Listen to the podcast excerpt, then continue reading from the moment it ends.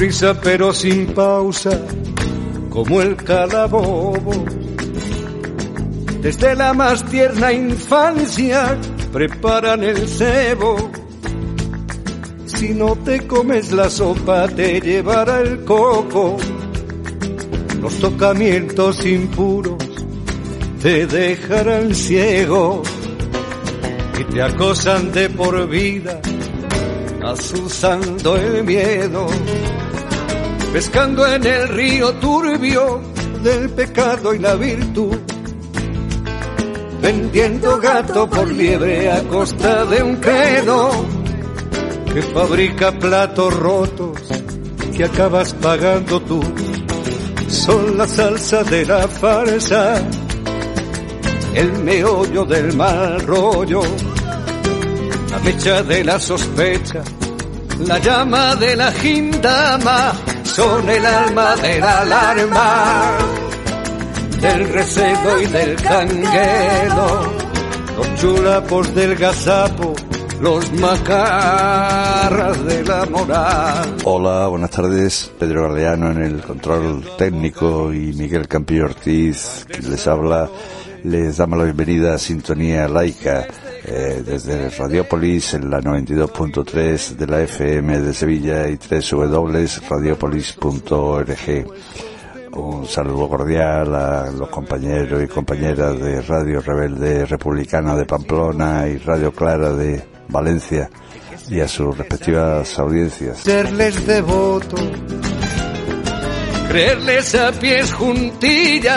Y darles la razón que el que no se quede quieto no sale en la foto.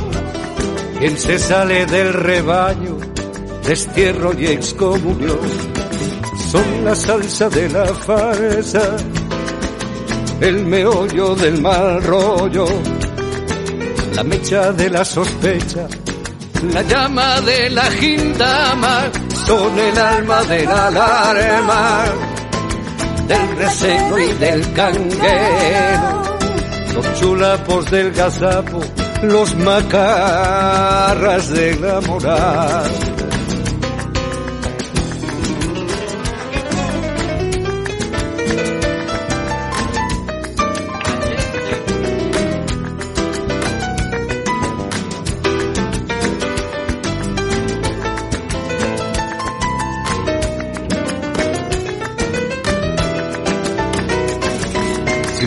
Pero sin pausa, esos carcamales organizan sus cruzadas contra el hombre libre, más o menos responsable de todos los males, porque piensan por su cuenta, sueñan y lo dicen. Si no fueran tan temibles, nos darían risa no fueran tan dañinos, nos darían lástima. Porque como los fantasmas sin pausa y sin prisa, no son nada si les quitas la sábana. Son la salsa de la farsa, el meollo del mal rollo, la mecha de la sospecha la llama de la gindama son el alma de la alarma, del recelo y del canguelo, los chulapos del gazapo, los macarras de la moral, los macarras de la moral, los macarras de la moral. Continuamos hoy, como venimos haciendo en Sintonía Laica las últimas semanas, dando a conocer el libro Ética Laica, Pensar lo Común, de reciente publicación con motivo del vigésimo aniversario de la Asociación Europa Laica. Está editado por Almud Ediciones. Se puede adquirir en cualquier librería solicitándolo a la distribuidora Grupo Naui o a la editorial Almud. Los coordinadores de esta publicación han sido Pedro López López y Francisco Delgado Ruiz, miembros de Europa Laica. Este libro recoge 43 artículos publicados entre 2017 y 2021 que, de una manera u otra, apoyan la laicidad del Estado, entendida como un valor democrático que defiende la libertad de conciencia de la ciudadanía, una libertad que requiere de un aprendizaje de los principios democráticos. Por eso es tan importante la laicidad en la educación. Sin ella, la libertad de conciencia es un brindis al sol. La laicidad del Estado requiere que la esfera religiosa tenga su propio ámbito y no interfiera con la acción pública. Los miembros del grupo de pensamiento laico, una feliz iniciativa que apoya desde el ámbito intelectual la acción de Europa laica, presentan argumentos y reflexiones que pueden ayudar a aquellas personas que se acerquen a entender qué significan el laicismo y la laicidad. Este entendimiento deshará malentendidos maliciosamente propagados en muchos casos, como el laicismo está contra la religión, o que es otra ideología o creencia más, comparable al catolicismo, al agnosticismo, al ateísmo o a otros sismos. El laicismo simplemente promueve la laicidad del Estado y lucha contra la discriminación y o contra los privilegios de cualquier opción de conciencia. Defiende tanto a los católicos como a los ateos, a los protestantes como a los agnósticos. Como principio democrático simplemente dota a todas las opciones de un marco democrático de convivencia los integrantes del grupo mm, son profesores universitarios o personas del ámbito de la cultura que generosamente obsequian su tiempo y sus capacidades para apoyar unas ideas que consideran justas y dignas de difusión. Se tratan en estos textos temas como la educación, la ética, la utilización política de la religión, el radicalismo religioso y otros que seguro que aportan elementos de comprensión de gran interés para los lectores y lectoras. El libro recoge los 43 artículos que el Grupo de Pensamiento Laico ha publicado en el Diario Digital Público entre noviembre de 2017 y abril de 2021, y en donde se analiza la laicidad desde diferentes ópticas y temáticas. El grupo de pensamiento laico lo integran Nazanín Armanian, Enrique Javier Díez Gutiérrez, María José Fariñas Dulce, hasta mayo de 2020, Pedro López López, Rosa Regás, Pajés, eh, Walid Saleh Al-Jalifa, Francisco Delgado, Ana María Vacas y Javier Sádava, con quien charlamos a continuación. Francisco Javier Sadova mm, Garay, Javier Sadova, es un referente de la filosofía de nuestro país. No existe en el panorama nacional un pensador de su altura. En palabras de Tomás Poyán, filósofo y profesor de la Universidad Autónoma de Madrid. Javier Sadova es doctor en filosofía y letras, licenciado en teología, catedrático de ética en la Universidad Autónoma de Madrid durante muchísimos años, de la que ahora emérito pues es catedrático honorario, es miembro del Observatorio mm, de Bioética y Derecho de la Universidad de Barcelona y también es integrante del grupo de pensamiento laico. A los más de 40 libros que tiene publicados se suman ahora otros dos, Ética laica, Pensar lo común, un libro colectivo, que recoge los artículos publicados por el grupo de pensamiento laico y promovido por Europa Laica. Y también ha, aparecido recientemente eh, Aforismos del Desencanto, editado por Almozara. Eh, buenas tardes, Javier. Hola, ¿qué tal? Buenas tardes, ¿cómo estáis? Bueno, bien, ¿tú de salud qué tal? ¿Bien? Mira, mitad, mitad. Bueno. 50-50. Vale. decimos los vascos. Y es que no estoy bien. En general no me puedo quejar para los tacos que tengo. pero ahora me padezco un lumbago que me tiene un poco fastidiado. no me quejo más. ¿eh? A cuidarse, a cuidarse. Eh, Javier Sadova siempre ha sido y es uno de los intelectuales comprometidos con la sociedad en la que vive. Me ha gustado mucho en la reseña, en el libro este, del que vamos a, comentar algunas cosas, en lo, que dicen de ti, supongo que los coordinadores, Pedro López y, Paco Delgado, eh, a ver si lo encuentro, aquí está. tú dices en tus conferencias y apariciones en los medios de comunicación, insiste en que uno mm, se merece a sí mismo si se compromete sociopolíticamente. Mm, ¿Por qué no empezamos por ahí? Mm, muy bien, muy bien. Hombre, yo creo que, bueno, es un dato. Nosotros no somos Robinsones, somos un conjunto de individuos, además con características muy semejantes, sobre todo con necesidades eh, muy semejantes, ¿no? Y, y en ese sentido deberíamos tener una parte es una forma de hablar de ética, una, una ida y vuelta con los demás, un hacernos, hacernos ecos con los demás, un toma y daca. Mm. Es decir, que nosotros, eh, si se puede empezar por una parte o por otra, ¿no?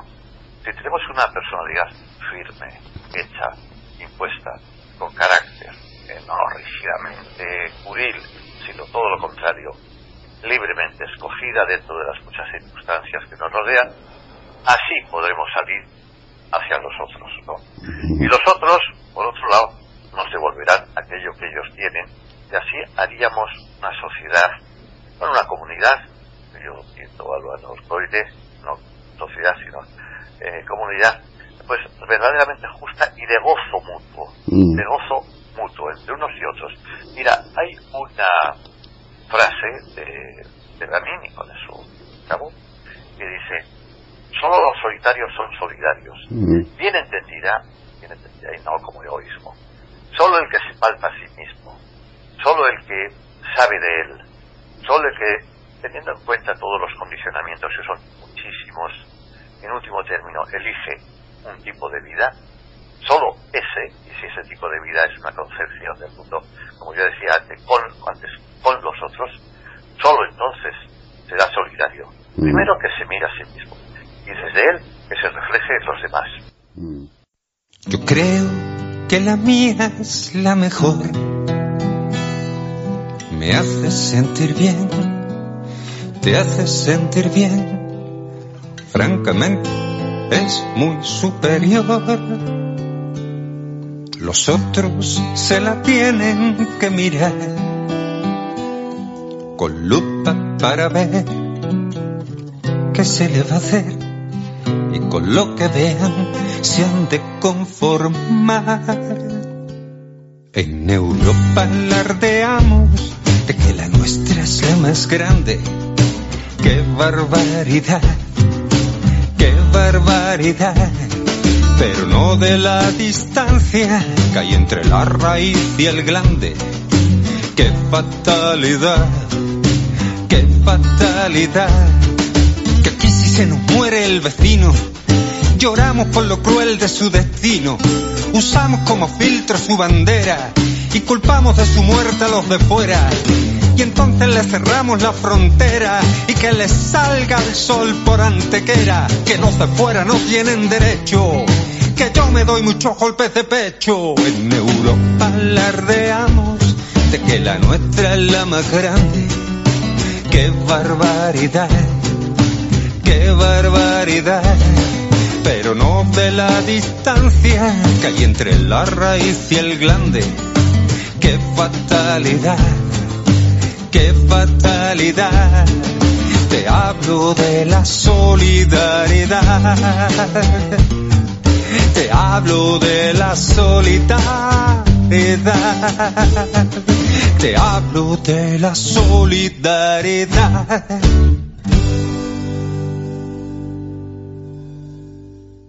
El cantautor sevillano Alfonso del Valle nos interpretó su canción La mía es la mejor. Continuamos charlando con el filósofo Javier Sádova. Ha entrado en vigor ahora la ley de eutanasia y, bueno, uno de tus artículos, bueno, de tus artículos y en donde tú has trabajado muchísimo durante tu vida ha sido la bioética. nos gustaría tu valoración de, esta ley de eutanasia que acaba de entrar en vigor.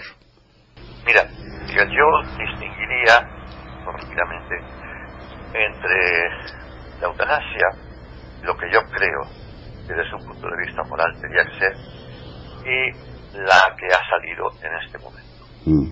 Mira, la eutanasia es un derecho, por así decirlo, porque a mí de los derechos a veces, bueno, no es tan válida, pero por, pero por decirlo de otra manera, yo soy titular de mi cuerpo. A mí no ha pedido permiso a nadie para venir a este mundo, yo no tengo que dárselo. ¿eh? Y hay situaciones, yo creo que todas, para los griegos, muchos griegos, cualquier situación podría uno marcharse de este punto. Pero bueno, dejamos a los griegos, coloquémonos en nuestra cultura. Mm. Si una persona voluntariamente piensa que es mejor marcharse de este mundo, y al mismo tiempo hay una serie de circunstancias que, bueno, pues que, avalan su opción, es, tiene una enfermedad irreversible, no hay alternativas, y tiene grandes movimientos, grandes eh, dolores físicos o psíquicos. Bueno, pues eso, regulado, pues habría que emitirlo como algo absolutamente normal. Y la gente en general así lo piensa. Y en países como Bélgica, Holanda y otros tantos, Bélgica y Holanda quizás sean los pioneros, pues se está haciendo, se está haciendo yo creo que bien. Esta ley ha salido un poco con calzador. Mm. Se hace un comité y yo no sé muy bien ese comité por qué tiene que estar ahí se dan unos plazos muy largos, tan largos que al final, desde que la pide hasta que se concede, pues el, que la ha pedido casi se muere. Yo mm. creo que tenían, bueno, está bien que haya algo, ¿no? Pero que tenían que haber sido mucho más valientes. Y debe haber una pedagogía para insistir en que esto no es matar a nadie, esto no es jugar a Hitler, esto es un acto de amor que le hace uno a otro para que no sufra exacto. Eh, los defensores de, de lo público eh, estamos muy eh, alertas, ¿no? Porque puede ocurrir lo que ocurrió con el aborto, que acaba, acaban siendo las clínicas privadas las que las que realizan este, este, este tipo de y, bueno debería de ser la sanidad pública no te parece hombre por supuesto y ahí entra la objeción de conciencia esa a la que se agarran claro, claro. vamos a ver, el, eh, eh, problema que todos sabemos que se está dando y además que se está dando desgraciadamente aunque los partidos se llamen de izquierdas y es la privatización continua. Se está privatizando todo. Y una privatización muy golosa es la de la vida y la muerte. Mm. No por, no por algo en lo que más empeño ponen siempre los clérigos, la iglesia, es dominar, aparte de la enseñanza, la venida al mundo y la ira de este mundo. Entonces, eso es un hecho desgraciado, insisto, de una privatización que siempre va a los que tienen dinero y salen perdiendo pues los que no tienen. Es muy simple, pero es así porque es real, es un hecho. ¿no? Mm. Y en ese sentido, como tú dices, hay que estar muy atento para que eso no degenere. Y ahí lo que habría que hacer es lo de siempre, controlar más, protestar más, eh, estar al tanto, estar al tanto de lo que está sucediendo y en los momentos más eh, eh, más decisivos de mm. los eh, por ejemplo no decisivos los momentos decisivos pero sí los bueno los momentos más decisivos de la vida como pueden ser aquellos en que la gente llevan a paliativos pues tener muchísimo cuidado cómo se hace financiar y controlar por ejemplo yo no sé si ha cambiado pero en paliativos el 50% pertenecían al Opus, al Opus 6. El presidente del Paliativos es un señor que es del Opus 6. Entonces, bueno, en eso tener mucho más cuidado, muchísimo más cuidado, porque puede darse una irrupción de gente, bueno, que esté en contra de la eutanasia, y una que eh, no solo en lo, en lo privado, sino en lo público. Por lo tanto, minimicemos lo privado y controlemos lo privado y lo público. Sí, porque ahora está el mantra ese de la colaboración público-privado, ¿no? ¿Cómo? Que ahora tienen todos los políticos, incluso eso que tú has llamado la izquierda, claro, eh, eh, es un mantra para ellos, eh, la, colaboración público-privado. De pública a la privada, es pasar de, ah. la pública a la privada, mm. claro. Sí, sí, sí. Pues está bien.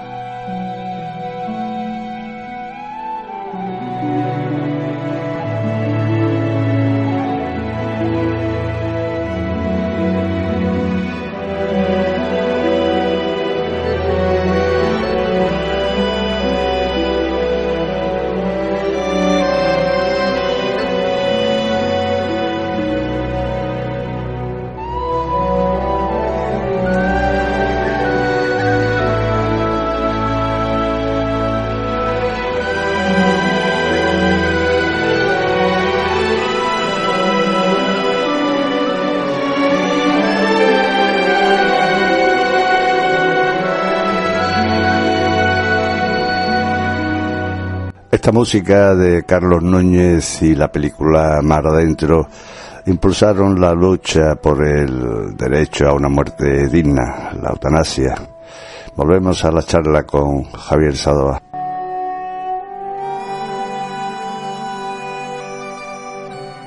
Eh, otra ley que eh, ha tenido también mucha polémica es la que se acaba de aprobar, la conocida como ley trans, ley para la igualdad real y efectiva de las personas trans y para la garantía de los derechos de las personas LGTBI, se llama así la ley. Eh, ¿Cómo la ves? Mira, yo ahí estoy un poco mm, dudoso, vamos, dudoso, no, escéptico, despistado, poco porque Veo que es una ley, eh, primero, en términos, eh, digamos, eh, de la, del gobierno, de esta democracia en la cual yo no creo nada, mm. o casi nada, yo creo que una ley de este tipo tenía que haberla hecho un ministerio de justicia, un conjunto de ministerios, hacer un consejo de lo más amplio. Porque el tema, yo digo, primero eso en términos un poco formales, ¿no? Ya en términos de decisión, pues chocan bastantes cosas. Primero, no hay que ser dogmático en esto, mm. hay que esperar, quizá hubiera sido mejor esperar un poco, no imponerlo.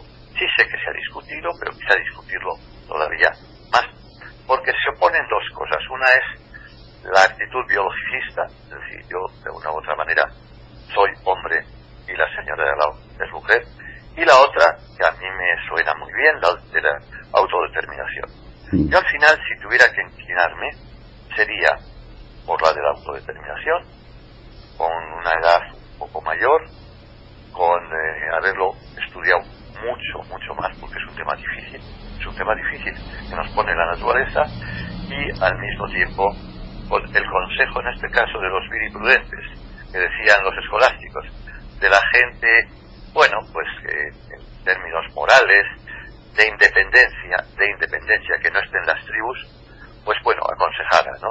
Y al final, pues bueno, ¿qué vamos a hacer? Como yo quiero, ya sé que no tienen nada que ver, ¿eh?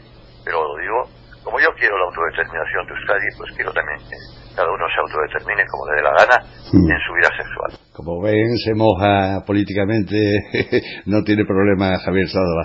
Eh, ya decíamos antes que él ha estado siempre, está y ha estado siempre comprometido, socio políticamente, y de hecho en el tardo franquismo fue represaliado, o expulsado, de, junto con Carlos París, de la Universidad Autónoma de Madrid, allá por el año 70 o así, creo recordar, ¿no?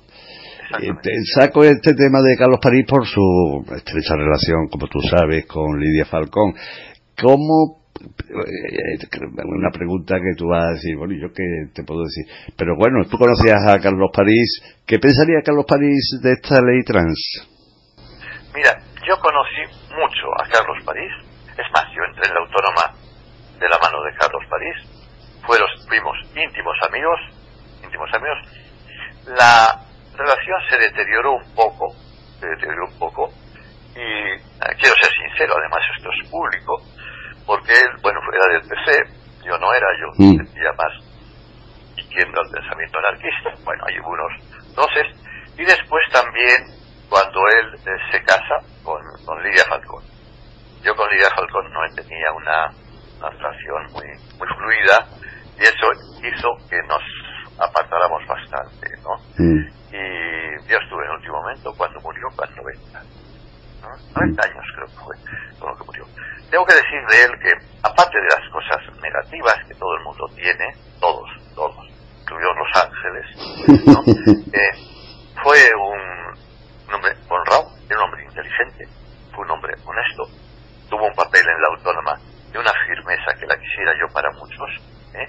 defendió siempre, nos defendió, defendió siempre las causas justas y al final, bueno, pues él hizo lo que él que tenía que hacer, pues ser un miembro del Partido Comunista. There are Jews in the world, there are Buddhists, there are Hindus and Mormons, and then there are those that follow Mohammed, but I've never been one of them. I'm a Roman Catholic and have been since before I was born. And the one thing they say about Catholics is they'll take you as soon as you're warm. You don't have to be a six footer. You don't have to have a great brain. You don't have to have any clothes on. You're a Catholic the moment that came because every sperm is sacred. Every sperm is great. If a sperm is wasted, God gets quite irate. Every sperm is sacred. Every sperm is great. If the sperm is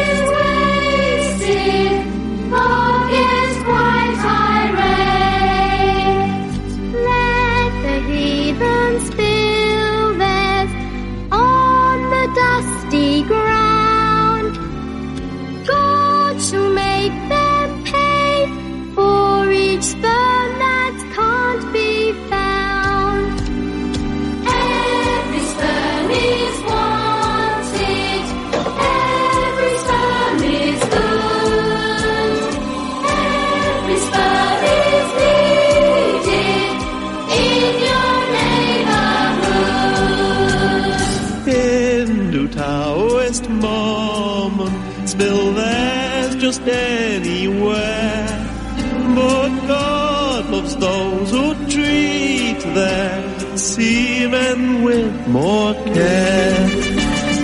Every sperm is sacred. Every sperm is great.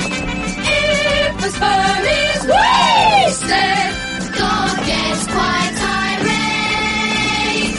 Every sperm is sacred. Every sperm is good. Every sperm is needed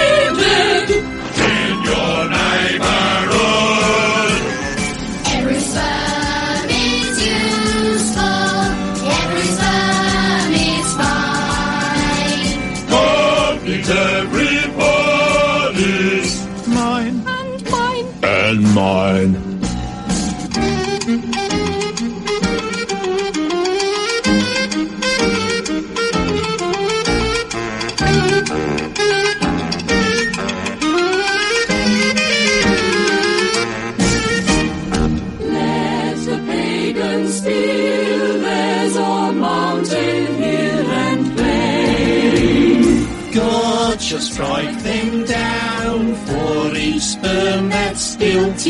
In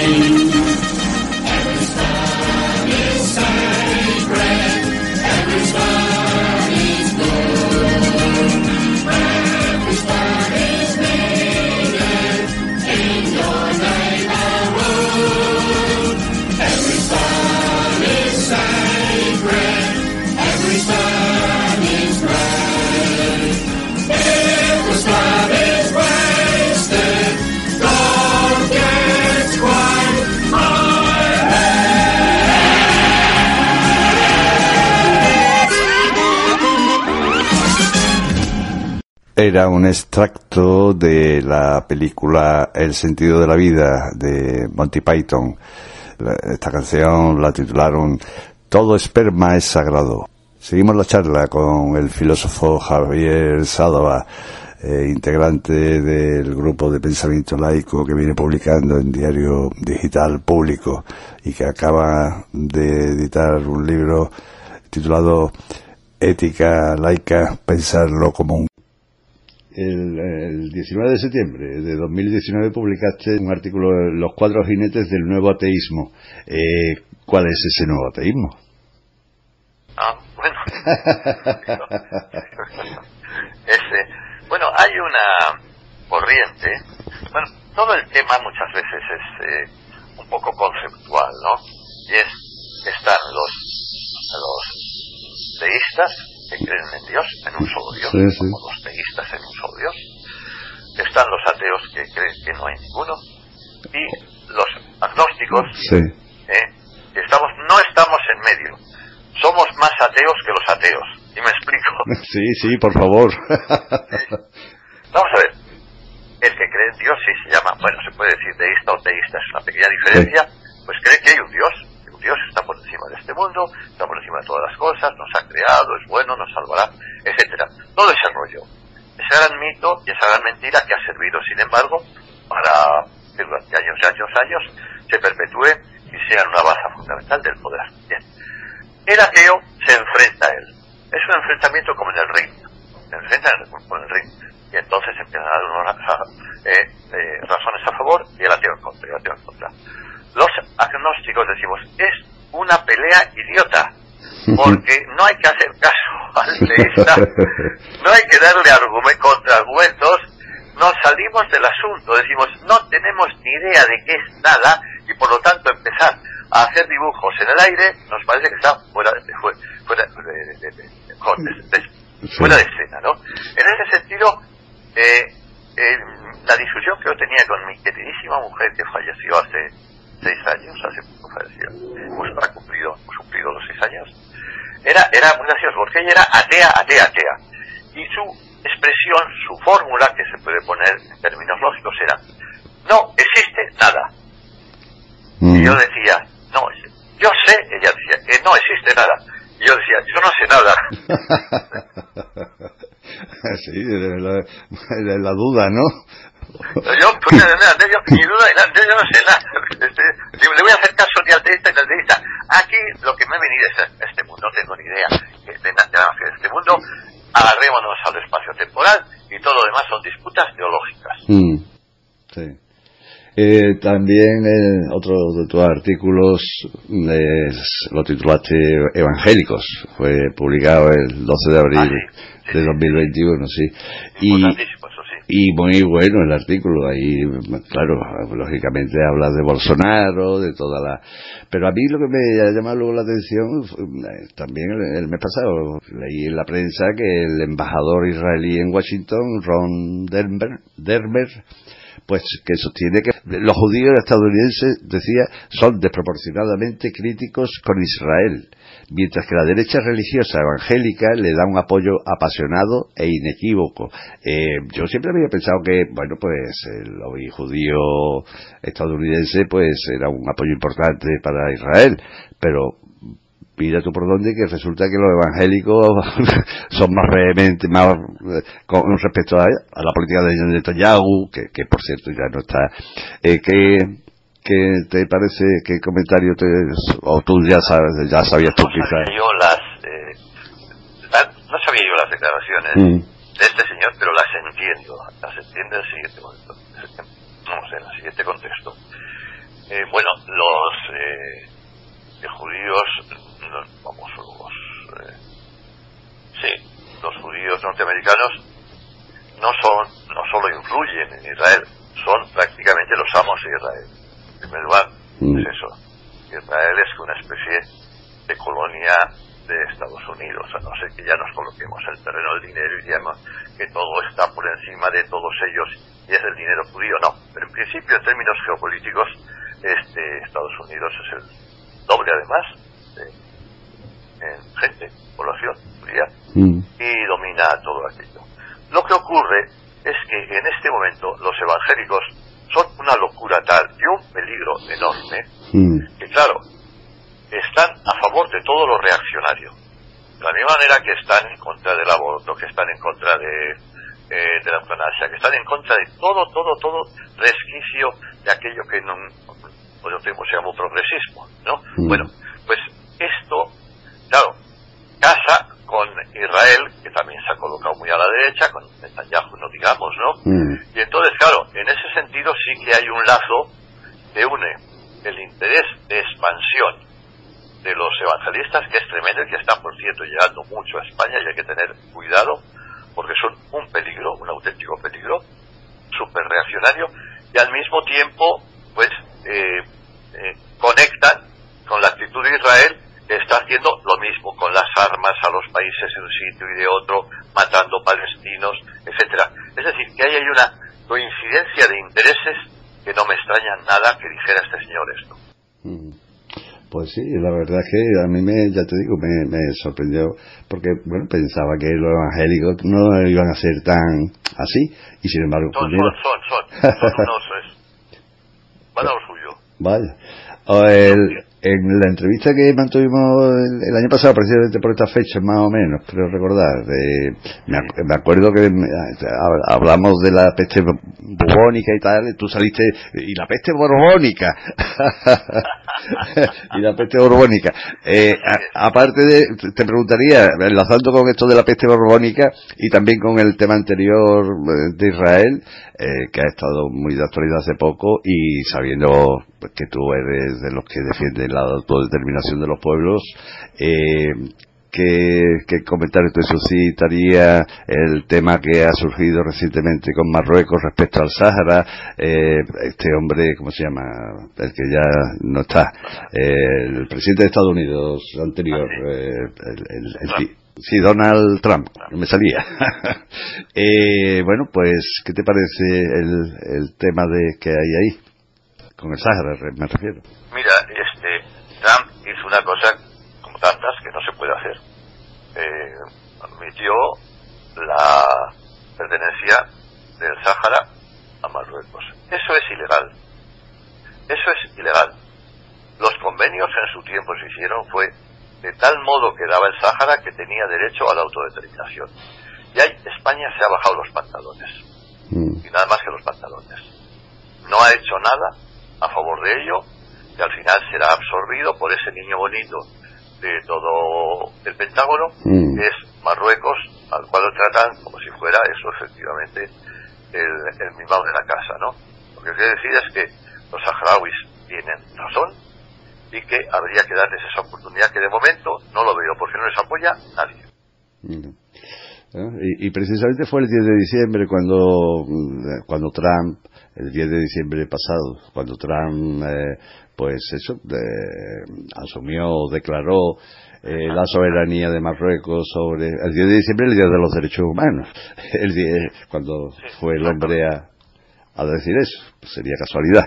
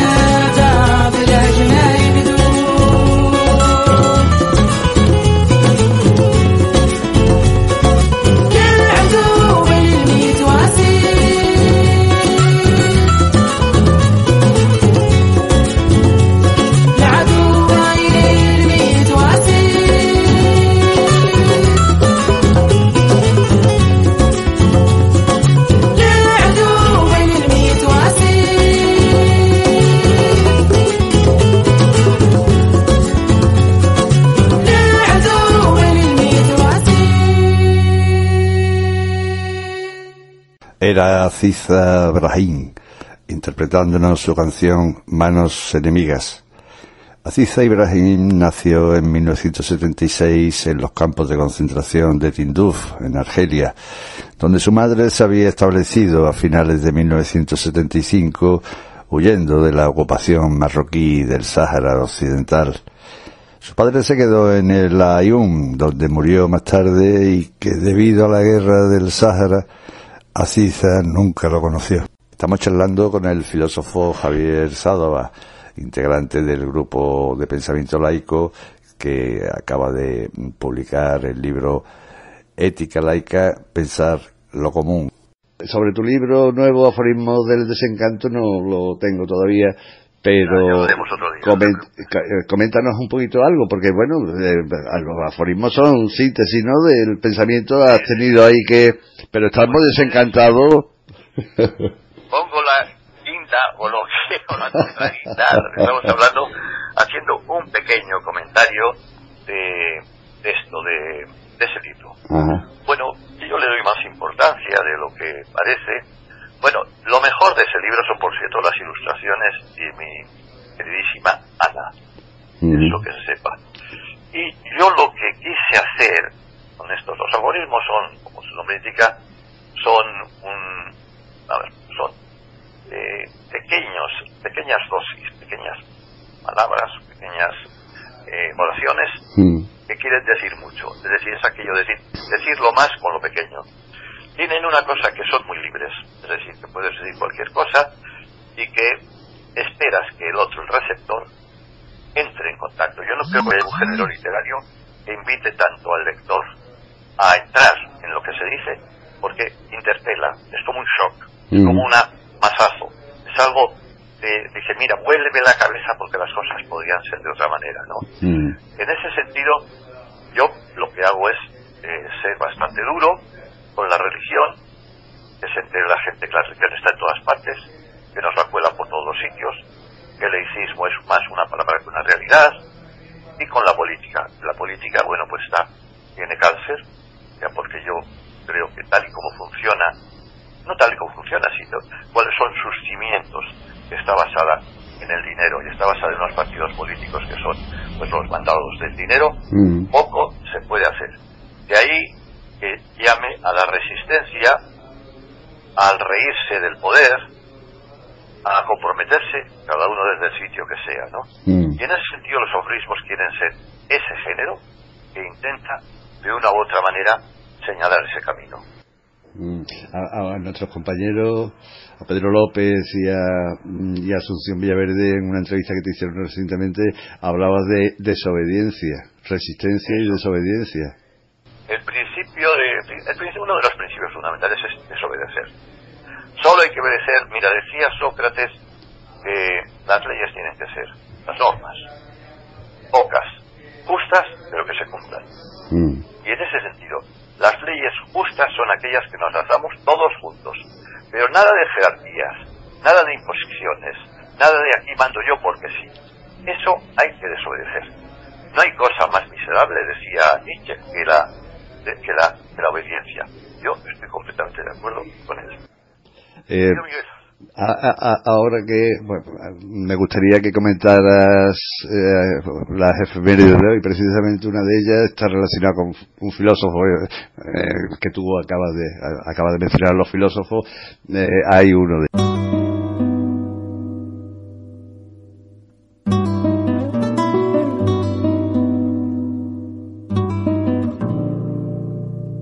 Efemérides. Fechas para el avance o retroceso de la libertad de conciencia y los derechos humanos.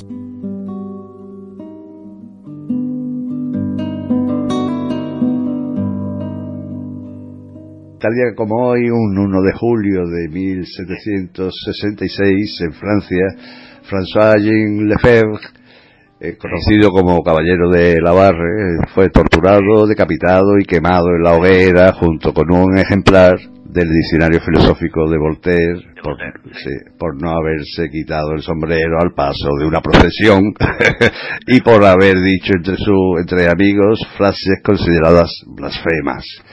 Eh, ¿Qué comentario te, te, te, sale del cuerpo de la cara? el primero que me da asco y que indica, la inquina que se tuvo a los ilustrados. Los ilustrados, bueno, pues no serán lo mejor que ha dado este mundo, los ilustrados hicieron una cosa importantísima y es intentar quitar el poder a la iglesia, desnudarla, enseñarla sus vergüenzas. Y eso fue lo que menos se toleró. No tanto que hablaran de la diosa razón, que también, o que, bueno, tuvieran una visión pues más iluminada de lo que es la un mundo más justo, ¿no? Mm. Y yo creo que coger a alguien, eso suele tener siempre varios componentes. Uno de crueldad, otro de venganza y otro de miedo. En el fondo eso indica que tienen miedo al pensamiento.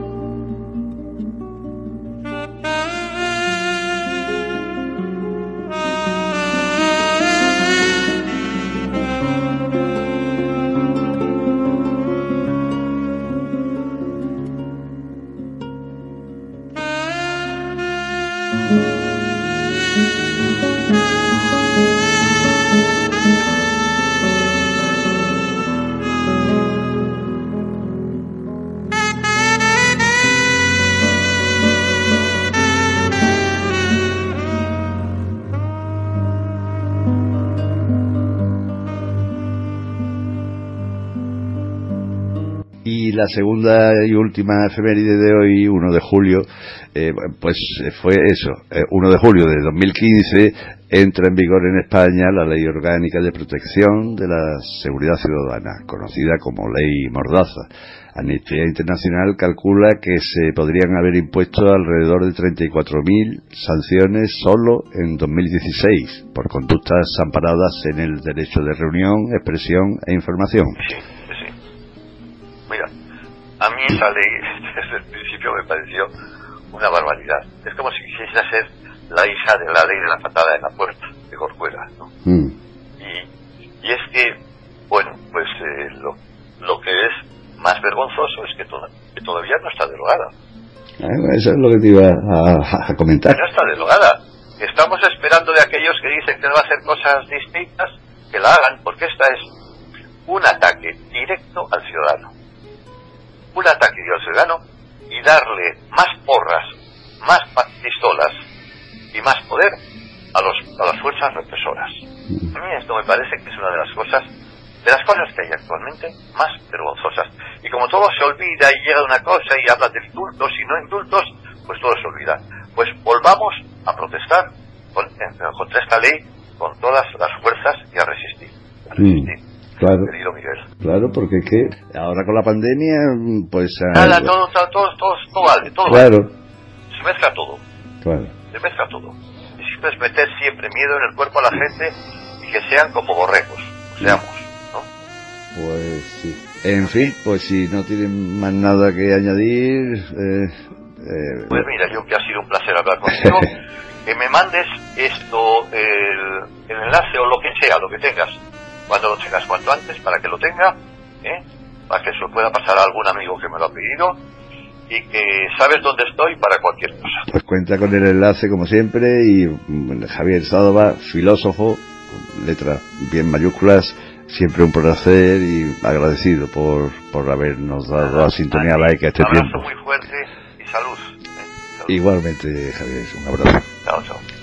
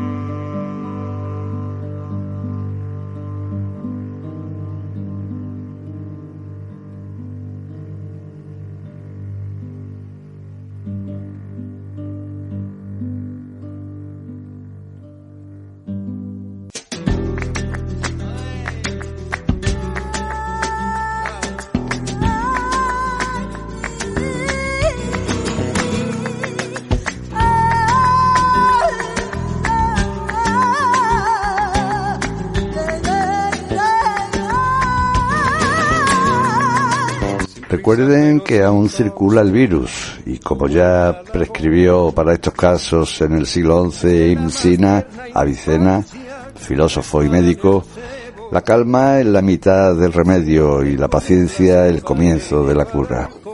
Y también reflexión. Hasta el próximo jueves. Te dejarán ciego y te acosan de por vida, asusando el miedo, pescando en el río turbio del pecado y la virtud.